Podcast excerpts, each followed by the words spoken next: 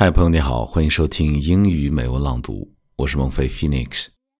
今天想要和你分享的作品是来自泰戈尔的《花的学校》（The Flower School）。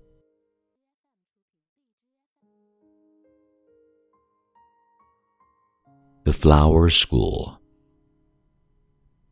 When storm clouds rumble in the sky and June showers come down, the moist east wind comes marching over the heath to blow its bagpipes among the bamboos. Then clouds of flowers come out of a sudden from nobody knows where and dance upon the grass in wild glee. Mother, I really think the flowers go to school underground.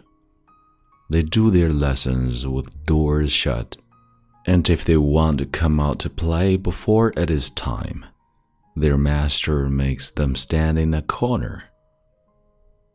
When the rains come, they have their holidays. Branches clash together in a forest, and the leaves rustle in the wild wind.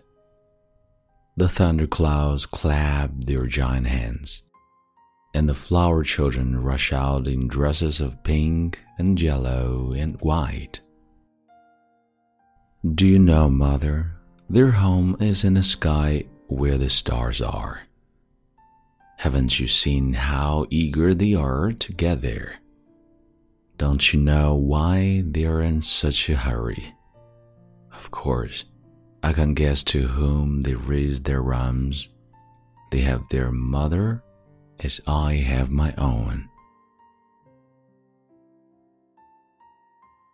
聆听治愈美文， 温暖在你耳边。你现在收听到的是孟叔为你带来的英语美文朗读。Time to say goodbye and see you next time.